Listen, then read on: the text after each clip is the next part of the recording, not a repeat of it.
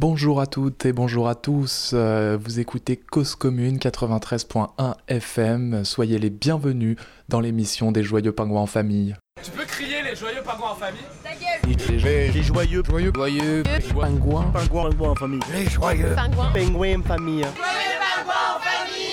On va être pas mal là quand même. Et c'est chouette Le 30e anniversaire de la chute du mur de Berlin fut l'occasion de ressusciter des débats historiographiques et politiques euh, en Allemagne bien évidemment, mais aussi en France euh, où le sujet a passionné différents protagonistes, euh, qu'ils soient journalistes, politiques ou intellectuels. Ces débats concernent la mémoire de la République démocratique d'Allemagne, la politique mise en place pour unifier les deux États de l'Ouest et de l'Est après la guerre froide, ainsi que ses conséquences politiques et sociales jusqu'à aujourd'hui. Le Monde diplomatique a titré dans son édition de novembre L'Allemagne de l'Est, histoire d'une annexion. Et vous avez pu entendre ceci sur la première radio de France. Ce n'était même pas constitutionnel. Ce n'était pas ce que demandaient les Allemands de l'Est. Ils voulaient eux-mêmes faire une constituante, ils voulaient voter, ils voulaient se prononcer sur euh, l'intégration Est et Ouest et sur la préservation d'un certain nombre de leurs acquis. Dans ce pays, un autre pays voisin a annexé toutes les usines du pays, changé toutes les institutions et modifié le régime de la propriété. Ça s'appelle une annexion. Un pays voisin, la République fédérale d'Allemagne. Bien sûr, la République Donc c'est pas fédérale. une réunification. Pardon, mais là, euh, est-ce que vous êtes conscient du fait que l'Allemagne n'existe que depuis 1870 Avant, c'était un ensemble. Et je dis que c'est une violence sociale inouïe qui a été commise contre les Allemands de l'Est, comme ça a été fait dans tout le reste de l'Est de, l'Europe. Et que ce n'est pas une bonne chose. Qui plus est, les Français aiment l'Allemagne au point que quand il y en a deux, c'est mieux quand il y en a une. Voilà des propos forts, euh, des propos poignants que vous avez entendus qui remettent en cause le récit d'une réunification pacifique de l'Allemagne dans les années 90 et des propos tenus par un responsable politique français de premier plan. Quelques jours plus tard, la réponse cinglante intervient sur la même antenne et nous éclaire cette querelle quasiment idéologique sur l'histoire de l'Allemagne. La réunification, c'est un mouvement extraordinaire en Allemagne de l'Est pour abattre une dictature. C'est ça ce qui s'est passé. C'est-à-dire la chute du mur. Et moi, j'ai pleuré. J'ai pleuré. C'est en même, quand les murs tombent, les dictatures tombent, eh bien, c'est quelque chose d'extraordinaire.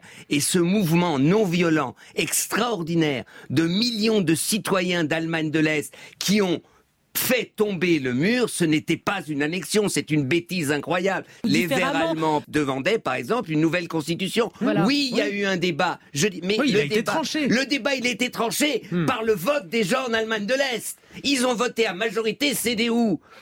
Bah, j'y peux rien, la démocratie. On va pas quand même dire qu'une annexion, c'est-à-dire qu'on leur a implanté, je sais pas, du botox capitalisme dans la tête pour qu'ils votent aux premières et aux deuxièmes élections en Allemagne de l'Est pour la CDU. C'était pas mon choix. Moi, j'aurais voulu qu'ils votent pour les Verts.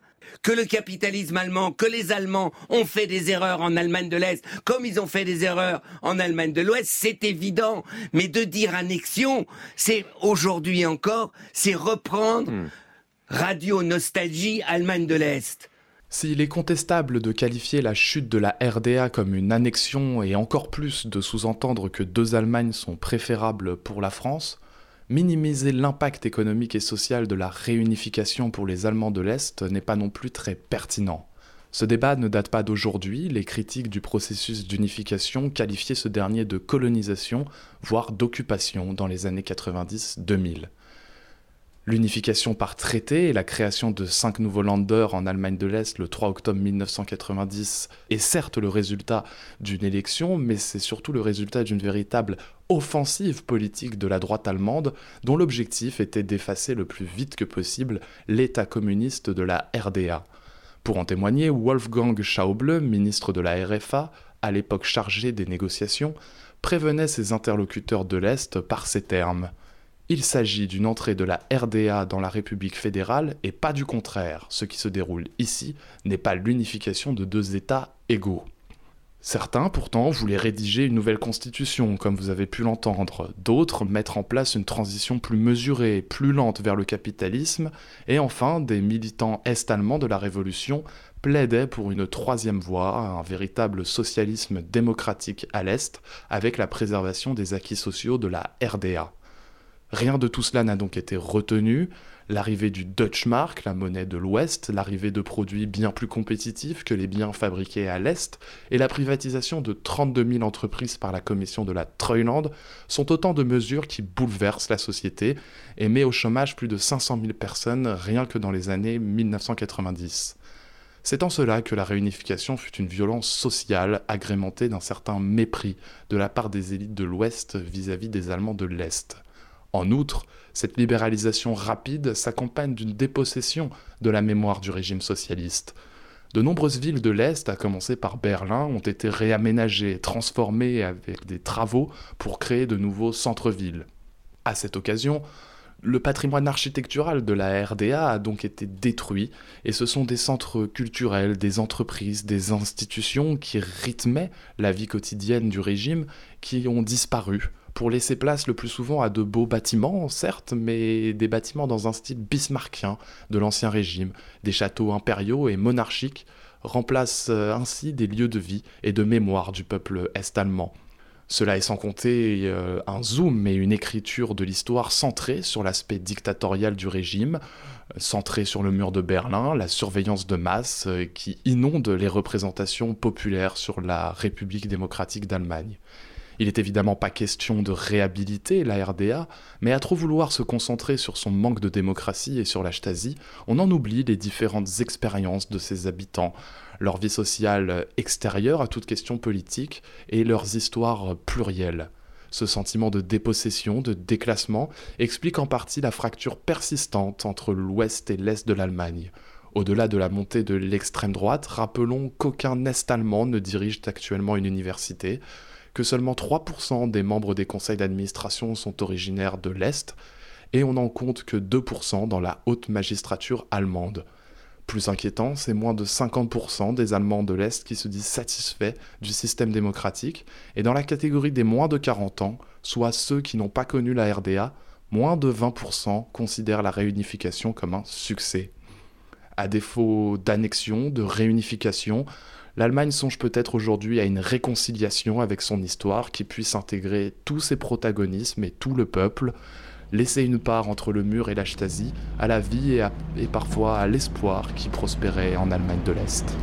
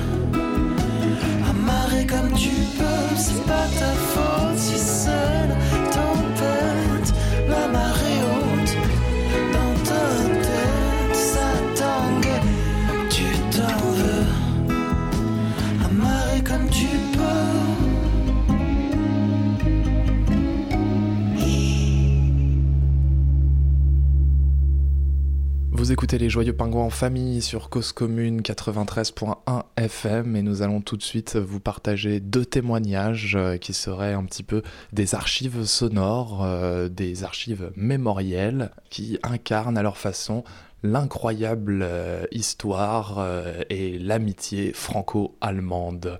Le premier est celui de Lars, qui est aujourd'hui professeur de français et d'anglais dans un établissement de Potsdam.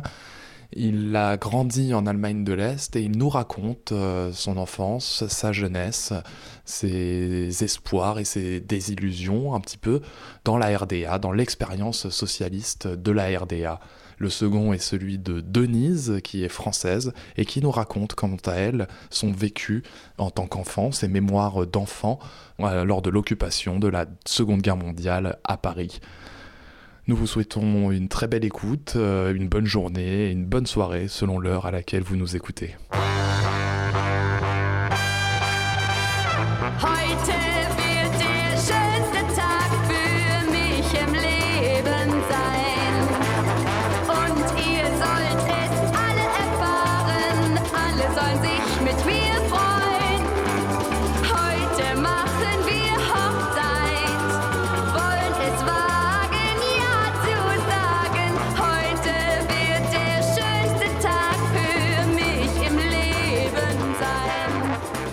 Suis né le 4 juillet 1963 à Klingenthal. Klingenthal, c'est une petite ville euh, près de la frontière tchèque, dans la Saxe. Oui, oui. Ma mère a travaillé comme, euh, comme assistante médicale dans un lab- laboratoire. C'était une polyclinique, on, on dit ça en français Une polyclinique. Et mon père euh, était responsable euh, pour, euh, pour les exports euh, de l'industrie des instruments de musique, des accordéons, des, etc. Mm. Parce que, parce que Klingenthal et Magdenkirchen, c'était le, centre de l'industrie des instruments musicaux. musicaux c'était en Allemagne de l'Est, oui.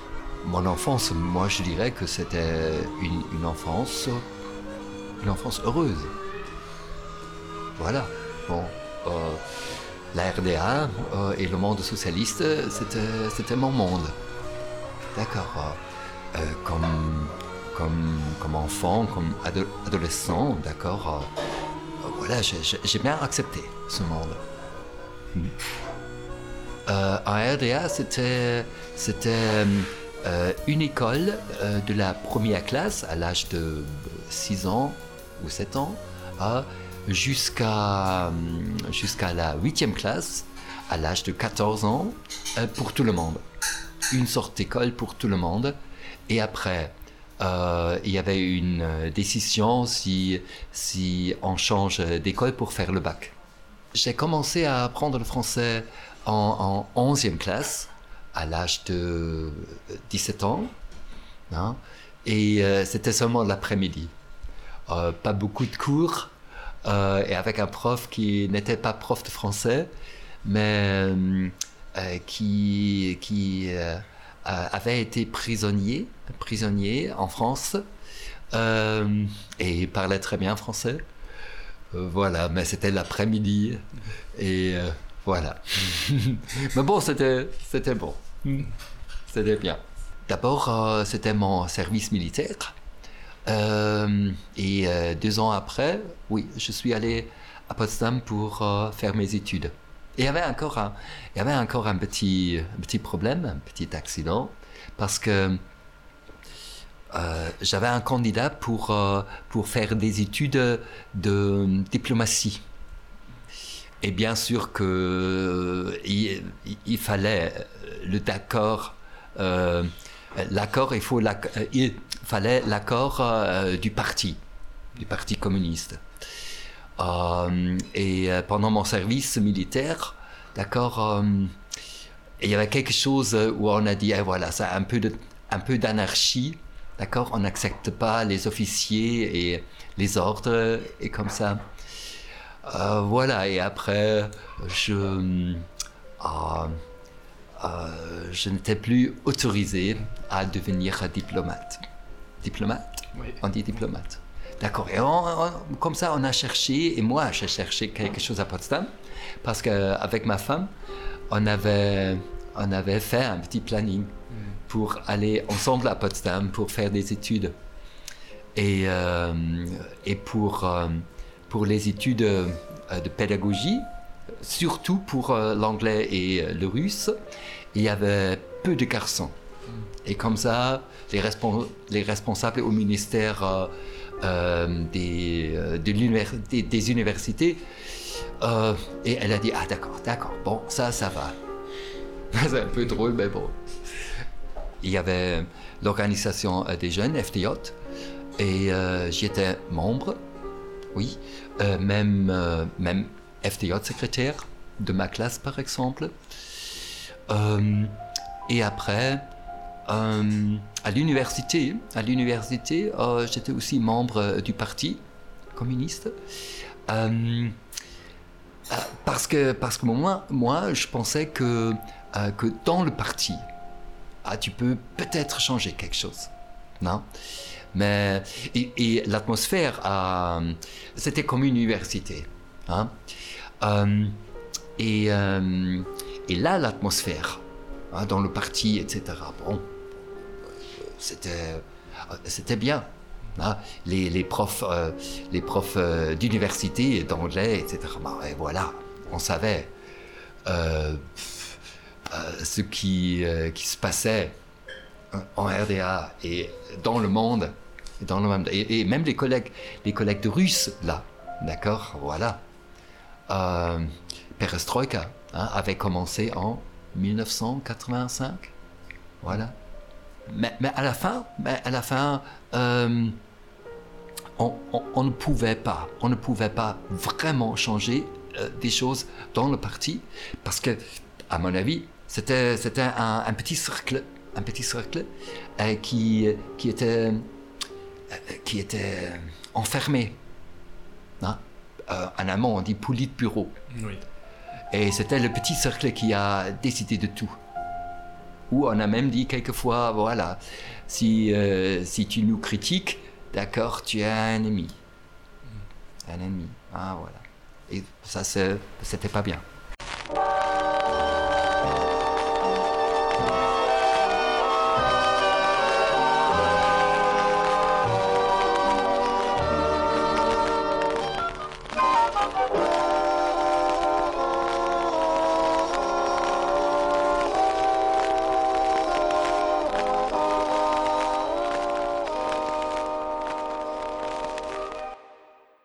Mon père était, était membre du parti, hein, euh, euh, comme responsable des, exports de l'industrie euh, d'instruments musicaux.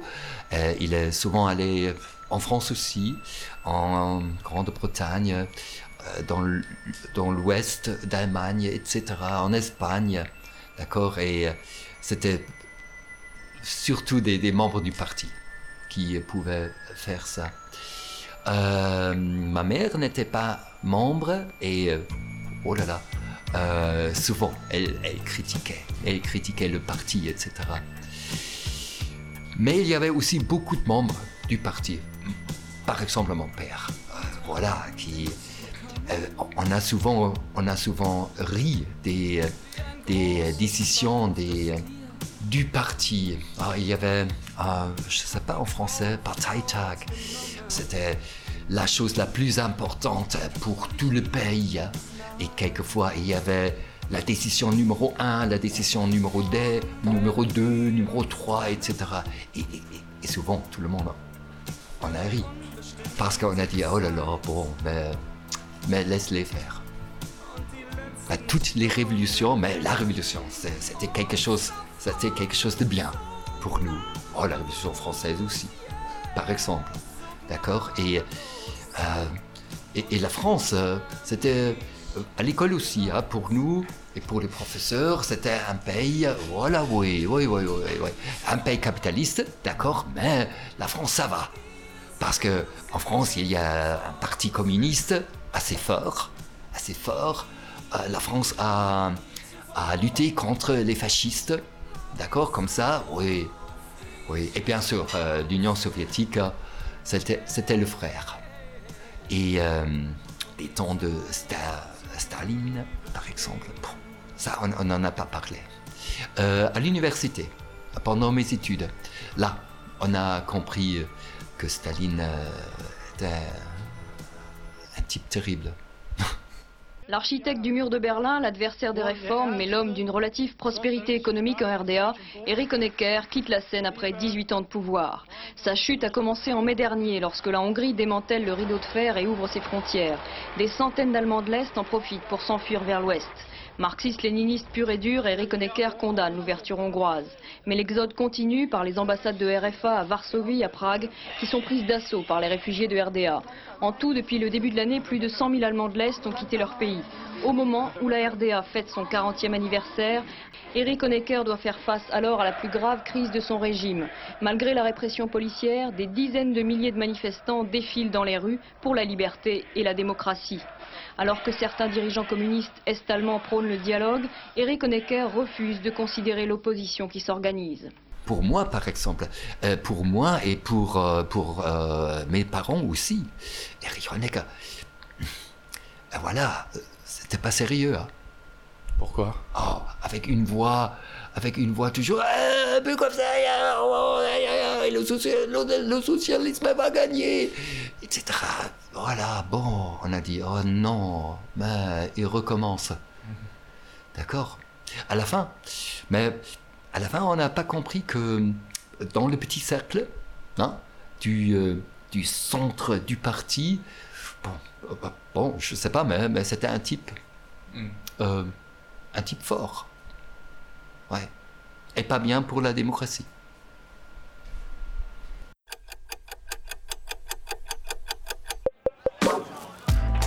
Dans la nuit du 9 novembre 1989, des dizaines de milliers d'Allemands se massent le long du mur de Berlin qui divise la ville depuis 28 ans.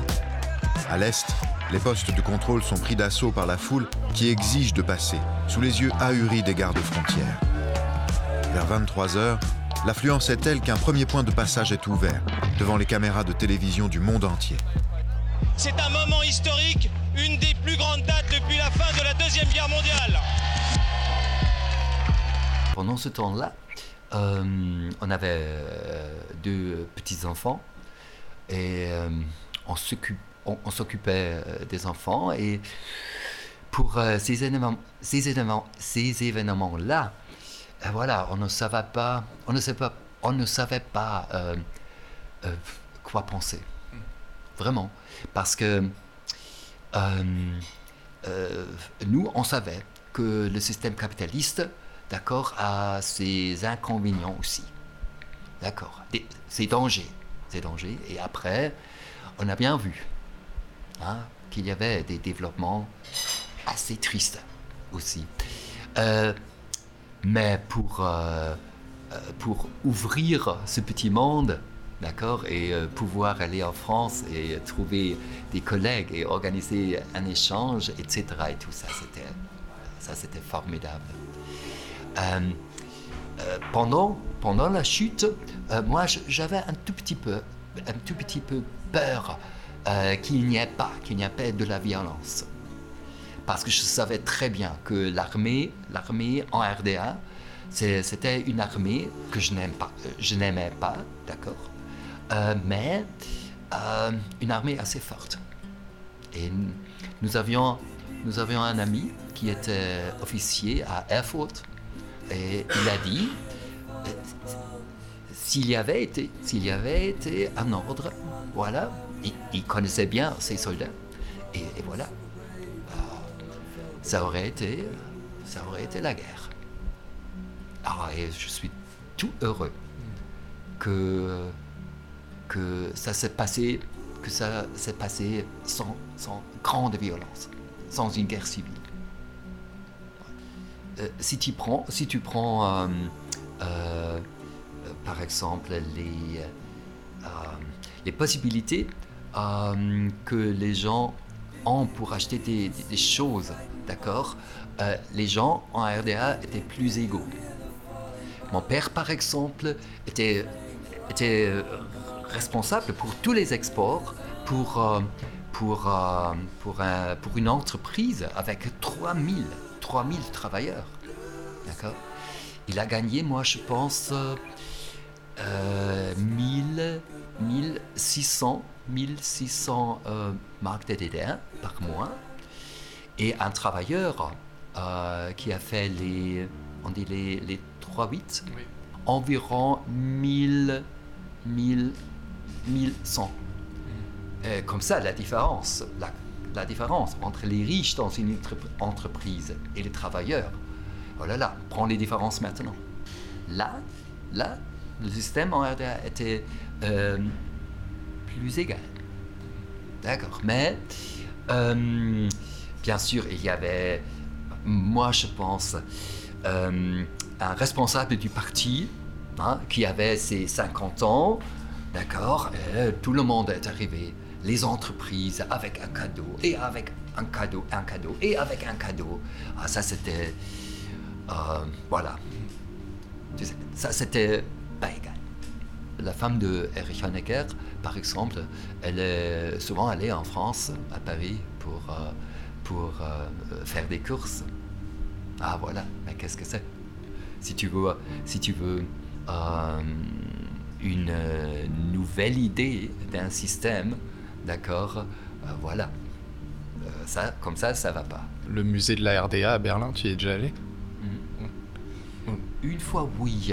C'était avec des Français. C'était avec des Français. C'était le musée euh, au Checkpoint Charlie. Ah, et là, euh, après, après, euh, il me fallait parler à, à tous les Français, etc. Parce que euh, c'était une image de la RDA qui n'était pas correcte. Si tu prends seulement, si tu prends une chose dans un système, d'accord, et tu ne montres euh, que ce truc d'un système. D'accord euh, C'est pas, c'est pas toute l'image. Oui, et, c'est correct. Il y avait des choses, il y avait des choses. euh, le mur, le mur, c'était pas bien. Non. Et il y avait des choses terribles. Si, si c'est un homme, un homme qui meurt, c'est terrible. C'est terrible. Mais, mais, mais, mais, mais pas toute la RDA. C'était la Staatssicherheit et l'armée. Et, et tout le monde voulait tuer les, les gens qui, qui voulaient s'enfuir, s'enfuir euh, vers l'ouest. Tu en connaissais des gens euh, qui voulaient s'enfuir? Euh, non, moi non. Non. Je pense que, que euh, c'est pas une image équilibrée. On, peut prendre une chose, d'accord avoir, avoir un système où il n'y a pas de chômage. Bon, à mon avis, c'est une très bonne idée. Mhm. Euh, et c'était comme ça en RDA. Oui. Euh, C'était un problème euh, parce que euh, il y avait personne au chômage. Quelquefois, dans des entreprises, ça ne marchait pas trop bien. euh, et voilà, il n'y avait pas de travail. Comme ça, il y avait quelquefois, il y avait des travailleurs euh, qui étaient là, mais bon, on ne travaillait pas. Mais, euh, mais maintenant, si tu es au chômage, d'accord, tu, euh, tu as le, le- le sentiment que c'est- ta faute. D'accord Et là, c'était la faute à l'entreprise. Voilà, bon. Hmm. Pour l'économie, c'était pas bien. Mon père, par exemple, il, il, nous a raconté beaucoup de choses. Euh, une chose, c'était que euh, c'était seulement le bureau, euh, Politburo, le petit cercle, qui a aussi décidé des profits de l'industrie des instruments musicaux à Klingenthal. Et d'accord Et on a, on a vendu beaucoup beaucoup d'accordéons, par exemple, en France, etc. Euh, et c'était c'était pas l'entreprise hein, qui pouvait décider du profit pour avoir euh, de nouvelles machines. C'était les responsables du parti. C'est la planification. Ah voilà, d'accord. Et comme ça, on a pris, on a pris cet argent pour, pour, euh, pour faire des projets comme ça, comme ça, comme ça.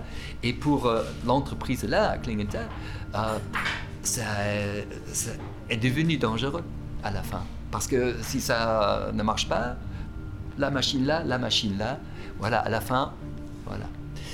Euh, et il y avait des projets qui étaient, qui étaient, qui étaient bêtes. Par exemple, pour euh, l'électronique, d'accord, un, pays comme, euh, comme la RDA, développer des, on dit des puces, des puces pour, pour l'électronique. Et c'était, ah, et c'était un projet du parti, d'accord. C'était stupide et bête, mais c'était un projet, d'accord. Il fallait tout faire pour ça, non. Et à la fin, oui, d'accord. Ne- ça ne marchait plus. Pour, euh, pour avoir du pain, pour euh, avoir euh, de la charcuterie, pour, pour des trucs comme ça, on avait l'impression, voilà, bon, ça marche. Tu n'as jamais manqué de rien. Non, pour la vie normale, non. D'accord ben, Mes parents, quelquefois, ils ont dit, d'accord, attendre, attendre le moment où on, puisse avoir euh, une nouvelle voiture. Et euh, bon, ça, prenait peut-être 8 ans, 10 ans pour une nouvelle voiture. Il fallait attendre.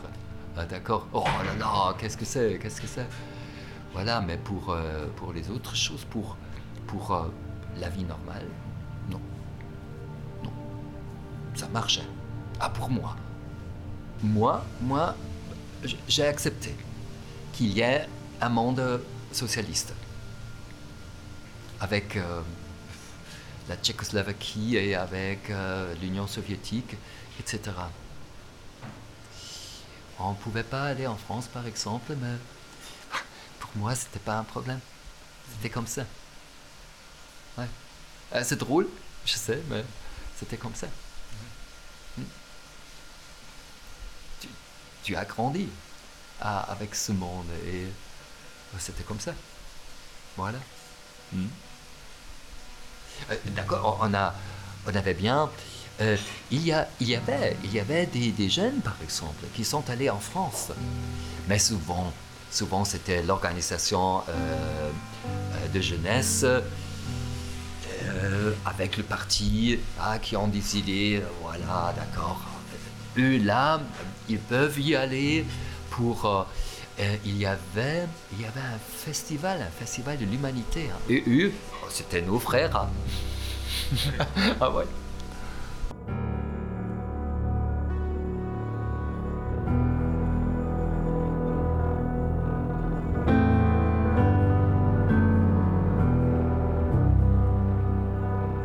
Revient en France avec euh, la politique, mais aussi les flonflons de la traditionnelle fête du journal communiste L'Humanité qui s'est ouverte ce matin à La Courneuve, avec euh, dès ce matin donc une première intervention du secrétaire général du PC, Georges Marchais, qui a évoqué euh, les problèmes des relations avec les pays de l'Est et tout ce qui se passe là-bas. Monsieur Marchais. Nous n'avons pas cessé de nous faire beaucoup de soucis pour les sociétés socialistes. Car nous mesurions le retard qu'elles prenaient à relever ce que nous appelions le triple défi auquel elles se trouvaient confrontées, maîtriser l'efficacité économique, assurer le progrès social, développer la participation démocratique comme nous le disions au 24e congrès en 1982. Or, aujourd'hui, ces problèmes sont pris à bras-le-corps en Union soviétique et dans d'autres pays socialistes, dans tous les domaines. La société connaît un véritable bouillonnement. Comme l'a dit récemment Mikhail Gorbatchev, le pays change. Et nous, communistes, qui avons tant espéré ce changement, ce n'est pas, hélas, que nous avons envie de dire à son propos, c'est enfin.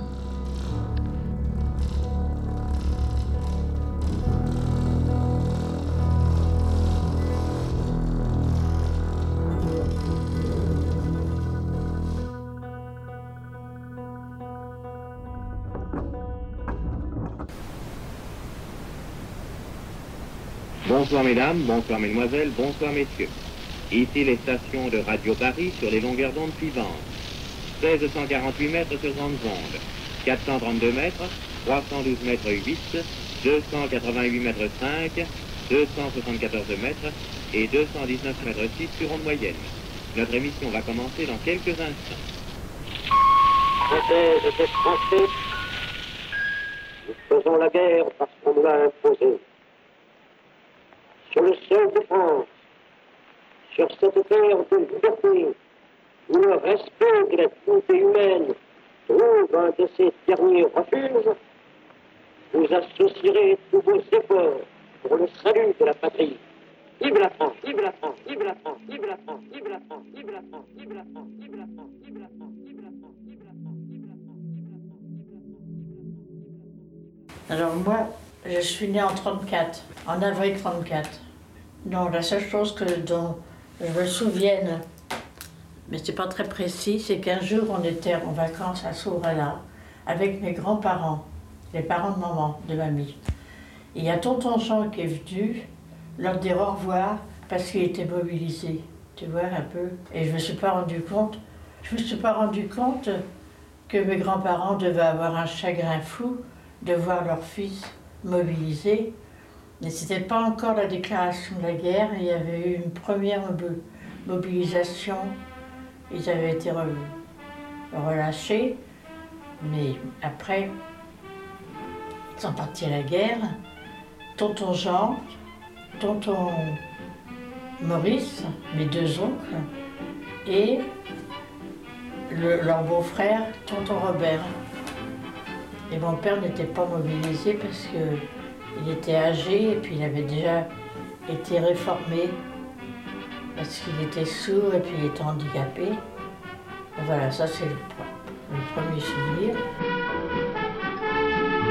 On ira prendre notre linge sur la ligne Siegfried Pour laver le linge, voici le moment On ira prendre notre linge sur la ligne Siegfried À nous le beau linge blanc Les vieux mouchoirs et les chemises en papa. En famille, on lavera tout ça On ira prendre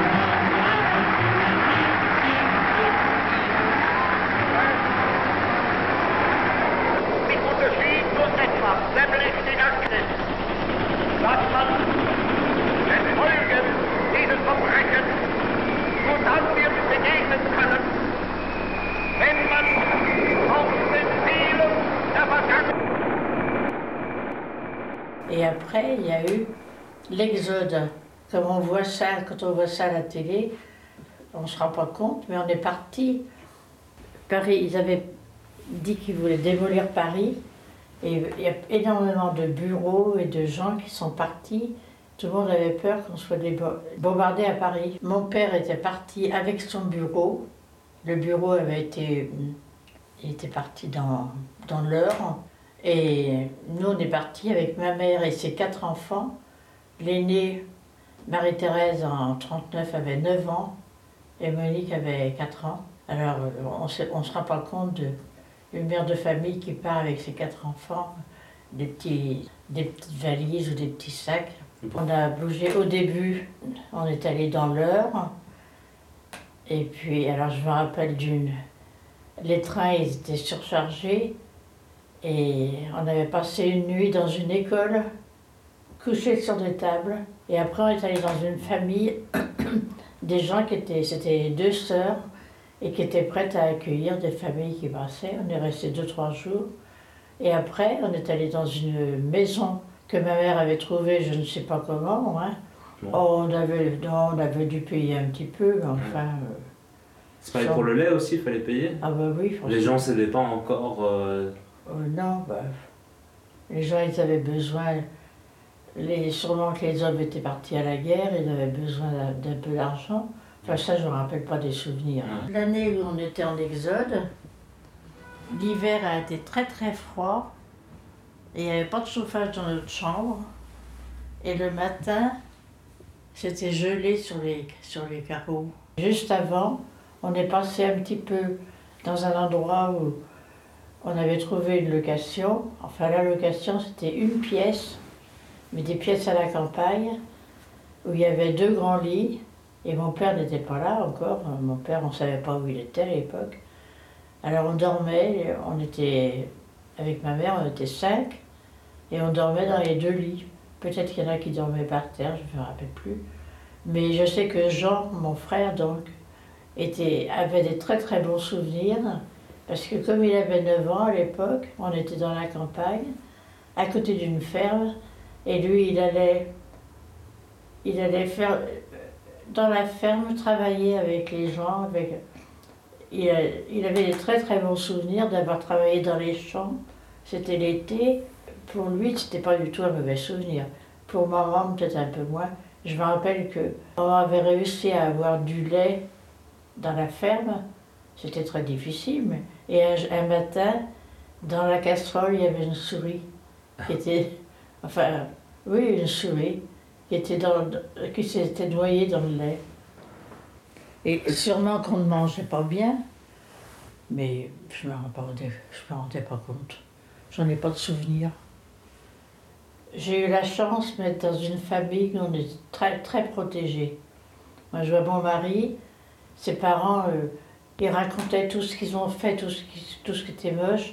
Ils en parlaient énormément, le grand-père. hein. hmm. Mais nous, ils, étaient, ils faisaient très attention de ne pas nous faire peur. Français, à l'appel de Monsieur le Président de la République, j'assume à partir d'aujourd'hui la direction du gouvernement de la France. Sûr de l'affection de notre admirable armée qui lutte avec un héroïsme digne de ses longues traditions militaires contre un ennemi supérieur en nombre et en armes. Sûr que par sa magnifique résistance, elle a rempli notre devoir vis-à-vis de nos alliés. Sûr de l'appui des anciens combattants que j'ai eu la fierté de commander. Sûr de la confiance du peuple tout entier. Je fais à la France le don de ma personne pour atténuer son malheur. En ces heures douloureuses, je pense aux malheureux réfugiés qui, dans un dénuement extrême, sillonnent nos routes. Je leur exprime ma compassion et ma sollicitude. C'est le cœur serré que je vous dis aujourd'hui qu'il faut cesser le combat.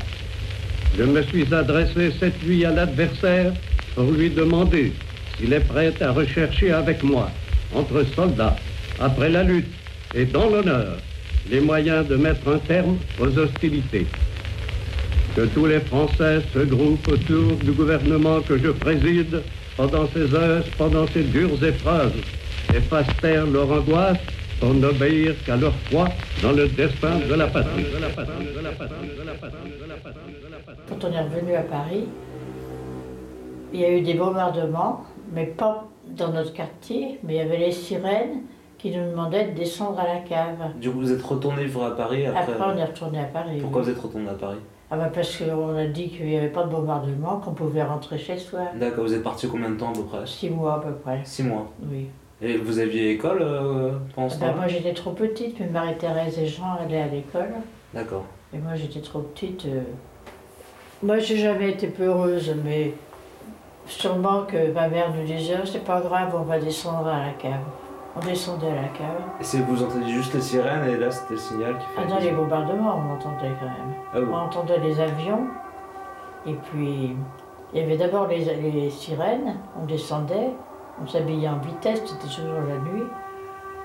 Et puis, après, on entendait un peu les bombardements. Mais c'était loin. Pour nous, c'était loin. Et puis après, on montait. Alors, sans ça, les souvenirs de la guerre, Euh, nous, on avait, dans la famille, on a toujours eu bon appétit. Et, mais je ne me rappelle pas avoir souffert, souffert, euh, souffert de la. Je me rappelle pas avoir souffert de la faim. Sûrement que j'avais faim, mais quand on, quand on est petit, on ne se rend pas compte. hein, euh.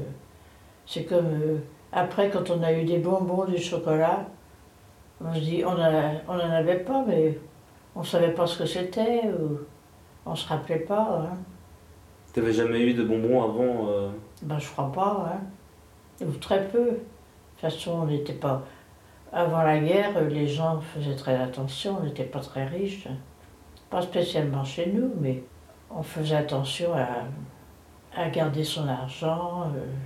Les enfants n'étaient pas gâtés comme maintenant. Hein. Ah, c'était pas pareil. C'était dans la mentalité de compter, de.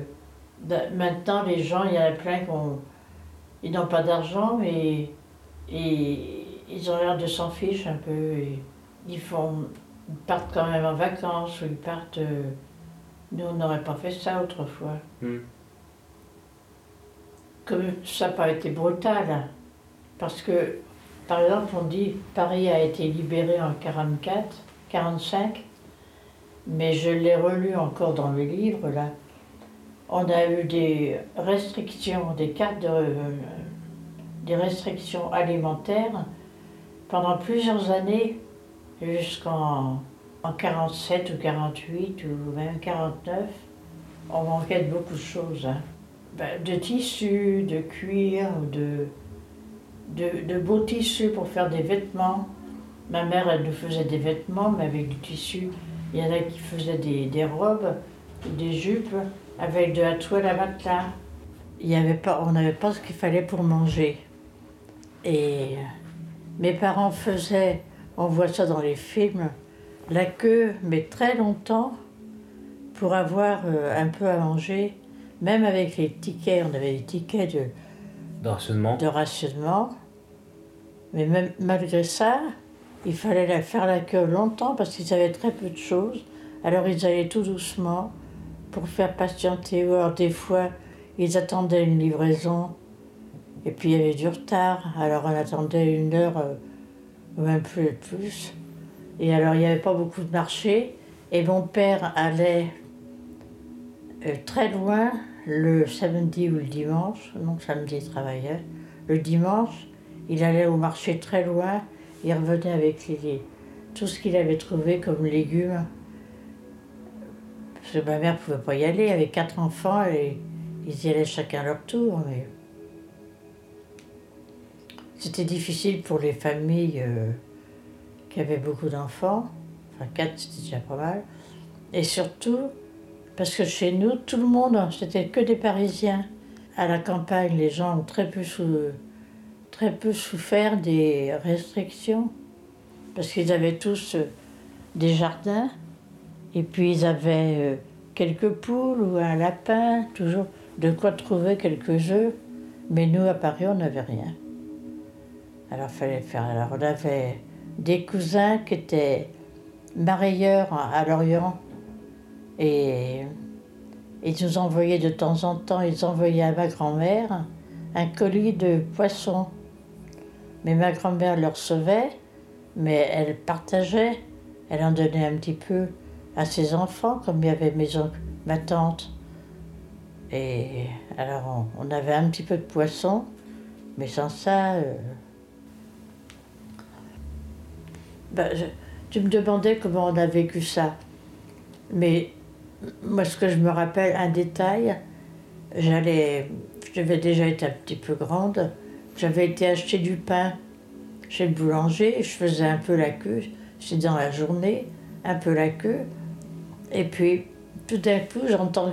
Enfin, je sens quelqu'un qui me tapotait sur la tête comme ça, mais gentiment. Alors je me retourne et puis je voyais personne. Une deuxième fois, sais, un peu comme euh, on fait des blagues sur l'épaule et puis qu'on se cache de l'autre côté. Encore une fois, alors je me retourne, ben, il y avait un soldat allemand qui rigolait, qui, me fait- m'a fait un grand sourire et je me disais sûrement qu'il avait une petite fille de mon âge et puis qu'il avait envie de, Tu vois, il avait fait ça très gentiment. Et ça, ça m'a marqué. On sait bien que tous les soldats qui étaient comme ça dans les rues, c'était pas tous des méchants, hein, c'est toujours pareil. Pendant la, guerre, ils ont été obligés de faire la guerre avec, contre nous, mais ils étaient sûrement euh, aussi malheureux que nous. Ils avaient, eux, ils avaient laissé leurs femmes et leurs enfants. J'ai du mal à parler quand je... On va croire que je pleurais. hein. J'ai une voix toute... euh, Ah oui, il y a plein de petits souvenirs comme ça. euh, que je me rappelle aussi. Juste devant chez nous, la maison d'en face, c'est une rue qui n'était pas très large. Ben, il y avait des juifs et je me souviens avoir vu les gens avec les toiles jaunes. Je comprenais pas ce que c'était. Alors mes parents m'avaient dit qu'ils étaient obligés de porter ça, mais je savais que c'était triste quand même. que- Pourquoi Tu savais que c'était triste? Comment? Pourquoi Tu savais que c'était triste? Ben parce que sûrement qu'après, on a, on a compris qu'ils étaient obligés d'avoir ça sur, sur eux et que c'était pour les dénoncer, quoi, pour les... Après, ils ont été en 42, c'était en 42, le, la RAF au Veldiv, hein, je crois que c'était 42. hein.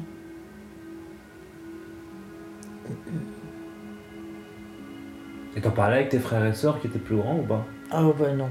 Non. Non, non. Non, non, puis même euh, mes parents, ils ne devaient pas nous en parler. Ils ont toujours été très réservés pour des choses comme ça.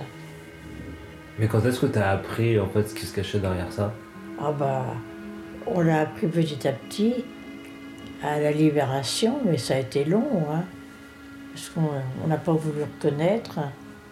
Et en plus, pendant longtemps, tous ceux qui revenaient, ils avaient un peu honte de revenir, de ne pas être morts là-bas.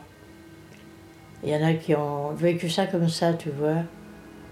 Qu'il y en avait plein qui sont, qui sont pas revenus. Alors ceux qui ont eu la chance de revenir, ben, ils avaient peur qu'on les montre du doigt. Ils avaient peur aussi, si Simone Veil, elle l'a dit plusieurs fois, qu'on ne les croit pas. Si, que les gens allaient dire c'est pas possible. C'est pas possible qu'il y ait eu des choses pareilles. Pendant longtemps, ils on n'en a pas parlé beaucoup. hein. Tes parents, ils en parlaient pas Oh non. Mais toi, tu, tu le savais, mais personne n'en parlait Non, ben, je savais, on s'en doutait un peu, mais. Et puis, de toute façon, c'était des époques et puis surtout des familles où on ne parlait pas de choses devant les enfants, de choses tristes ou de choses euh, un petit peu. N'importe quoi, que ça soit déplacé ou que ça soit triste ou que ça soit des problèmes d'argent. On n'en parlait pas. hein. Parce que moi, j'ai j'ai eu la chance de ne pas avoir de choses très marquantes. Je te dis, comme euh, grand-père, quand il y avait des bombardements tout près de chez lui, il les entendait vraiment. Il devait avoir peur. Mais moi, c'était loin. Puis moi, je dormais.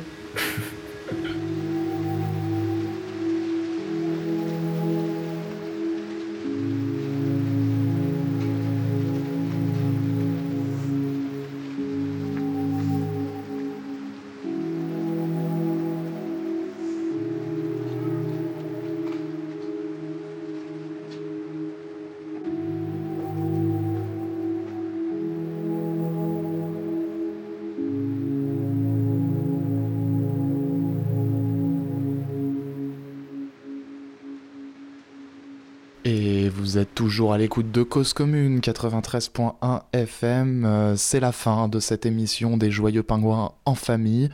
Merci d'avoir été avec nous et de nous avoir écoutés. On espère euh, que cela vous a plu. Et si ça n'a pas été le cas, n'hésitez pas à aller sur le chat de cause-commune.fm sur internet. Euh, Vous allez sur l'onglet chat et le canal Les Joyeux Pingouins en Famille et vous pouvez librement écrire tous vos commentaires euh, notre émission ainsi que sur toutes les émissions euh, de Cause Commune. C'est donc la fin de cette émission. Nous allons rendre l'antenne et nous nous quittons sur euh, une petite création sonore originale qui représente un petit peu euh, l'ambiance de grève et de révolution qui flotte dans le pays de la France. Merci et bonne journée, bonne soirée, bonne nuit. Ça y est, il arrive. Voici le Black Friday et ça, c'est un moment unique pour faire de super affaires. Et euh, bah, tout simplement, 7 jours de pure folie qu'on vous propose. On va profiter de quoi? Eh ben, de 30% de réduction sur tous les produits, oui, j'ai bien dit. Service après-vente du manager, bonjour Bonjour, je vous appelle parce que je suis manager et que bah, j'entends parler de la grève du 5 décembre. Pas de bus, pas de métro, pas de RER, ça risque d'être bien la galère. C'est simplement parce que cette mobilisation est avant tout la mobilisation de salariés d'entreprises qui relèvent des régimes spéciaux. Donc c'est une mobilisation contre la fin des régimes spéciaux. Mais c'est l'engagement que j'ai pris devant les Français. Le 5 décembre, c'est une mobilisation pour conserver des inégalités que nous ne pouvons ni ne voulons plus assumer. Les mouvements étudiants les plus contestataires, les plus extrémistes, se sont tout de suite évidemment emparés de l'affaire. L'étudiant Le Lyon est lui-même un militant de Solidaire, sol- syndicat révolutionnaire d'extrême gauche. Une activité d'ailleurs qui, selon ses proches, l'empêchait de travailler pour financer ses études.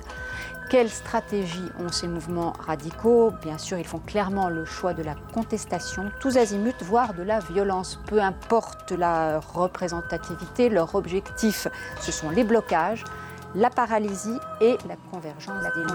La convergence des luttes. Rien ni personne ne pourra étouffer une révolte. Tu as semé la graine de la haine, donc tu la récoltes. Les rebelles et les rebus ont tous opté pour le boycott. Faisons en sorte que les aisés nous lèchent les bottes. Traînons plus bas que terre. Ceux qui nous l'ont déjà fait. Rendre le mal par le mal n'est pas bon en effet, mais la rage et la frustration empêchent à leur réflexion. Est-ce Dieu ou le diable qui guide toutes nos actions? Sache que derrière nous, il y a Beauval ainsi que les Lilettes. Tous les départements du 01 au 77. J'ai accompagné de 10 à côté de mystique réagissent. Notre tendance à l'extrémisme est poussée par le lust de la justice. Strictement hardcore. La jeunesse est désespérée, elle est hardcore. Et rien ne pourra l'arrêter. Quand il arrive, nous saurons aussi nous défendre. Car tu ne te doutes que tout vient à boire à qui c'est attend. La sédition est la solution. Révolution. Multiplions les manifestations. Passons à l'action. La sédition est la solution. Révolution. Multiplions les manifestations. L'explosion de toutes les cités approche. D'abord des gens fâchés qui n'ont pas la langue dans, la, poche. Dans la poche. Faisons partie d'un parti d'avant-garde guidé par deux principes visant à renverser la société. Juste pour le plaisir, je répète, ma cité va craquer. Une révolution complète. Je prends plaisir au vacarme, au fracas des vitres quand tout crame. Les cris des jeunes deviennent des arts, qui des armes. Das Relève le gant. Quand tu le faut, deviens brigand. Cramer le système est mon slogan. Les chétans fusionnent avec les deux banigas. On additionne les forces pour faire face à la menace de l'état bourgeois. La lutte des classes dans la masse. Tu sens l'angoisse. Faut très vite, petit poulet. Trace le chacal de Beauval à la vie de ta face. Il faut lutter, affûter pour faire chuter le pouvoir. La sédition est la solution. Révolution. Multiplions les manifestations. La sédition est la solution. Révolution. Multiplions les manifestations. Disette liqueur, ma milice est en sueur. Force est de bouger sur le but indiqué par ailleurs. J'effleure. Les meurtrières. Jusqu'à ce que Babylone prenne peur, pas peur d'y perdre la peau. Ok, pour dérailler les instants. Regarde en droit devant moi, élaborant mon phrasé de guerre. Préparez le cimetière. l'enculé en enfer. Ouvre la porte de la guerre civile. Et rentre avec fierté. Car les droits de l'homme sont laissés à la porte d'entrée à jamais. Sachez que ma rage est loin d'être passagère. Face au commando numéro 3, explique ce que tu comptes faire. Car lorsque des chiens mordent mes frères, ces derniers sont en droit de les abattre. Donc je check la muselière. Celui qui s'en tire n'est pas le flambeur, mais celui qui a des tripes. Donc pour une fois, soyons à la hauteur. de nos lyrics. Du 100 à 300% pour Géchant la vision du champ. Nous rénovons. Et dès maintenant, à toi de choisir La sédition est la solution. Révolution. Multiplions les manifestations. Passons à l'action. La sédition est la solution. Révolution. Multiplions les manifestations. La sédition est la solution. Révolution. Multiplions les manifestations. La sédition est la solution. Révolution. Multiplions les manifestations. La sédition est la solution. Révolution. Multiplions les manifestations. La sédition est la solution. Révolution. Multiplions les manifestations.